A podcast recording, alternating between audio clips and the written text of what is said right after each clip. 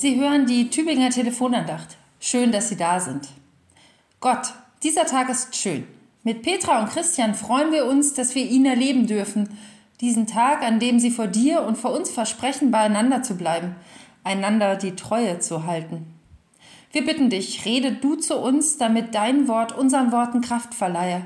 Halte du uns die Treue, damit wir einander die Treue halten können. Sei bei uns und mit uns in diesem Gottesdienst. Amen.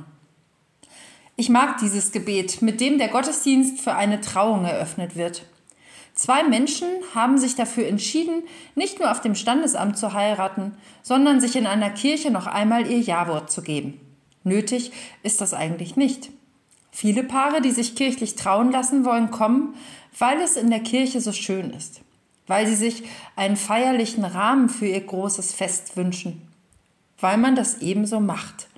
Oder aber auch, weil sie noch einmal ganz bewusst vor Gott und der anwesenden Festgemeinde Ja zueinander sagen wollen und sich Gottes Beistand für ihre Ehe wünschen.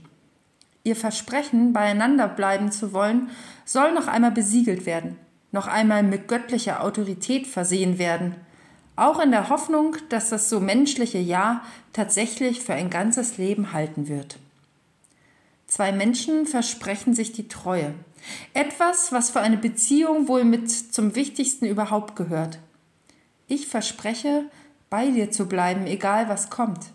Meine Liebe und alles, was mit ihr verbunden ist, gilt allein dir und keinem anderen Menschen. Du kannst dich auf mich verlassen, ich bin für dich da. All das wird mit dem Treueversprechen ausgesagt und macht es einem anderen Menschen möglich, sich ganz auf sein Gegenüber einzustellen. Halte uns die Treue, damit wir einander treu sein können. Diesen Satz aus dem Gebet finde ich besonders wichtig. Aus der tiefen Überzeugung heraus geliebt zu werden und aus dieser Liebe nicht herausfallen zu können, wird es mir möglich, einem anderen Menschen meine Liebe und Treue zu versprechen.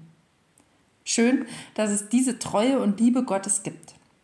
Sie macht so vieles möglich, lässt uns leben und lieben. Doch zu dieser Treue Gottes gehört auch, auch selbst Gott treu zu sein, mit ihm in Beziehung zu sein und zu bleiben, sich auf ihn zu verlassen und nicht auf andere Götter oder Dinge, die uns zu Göttern werden können.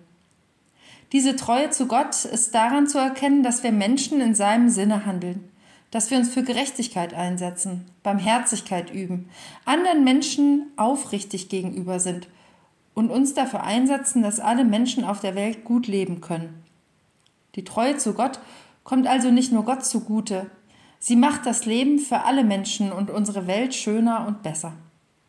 Wir müssten Gott also immer wieder darum bitten, uns die Treue zu halten, damit wir nicht nur unserem Ehemann, unserer Ehefrau die Treue halten können, sondern eben jedermann. Daran erinnert uns die Tageslosung aus dem Jeremia-Buch im fünften Kapitel, Vers 3. Herr, deine Augen, sind die nicht auf Treue gerichtet? In treuer Verbundenheit grüßt sie ihre Pfarrerin aus Hageloch, Dr. Stefanie Wörle.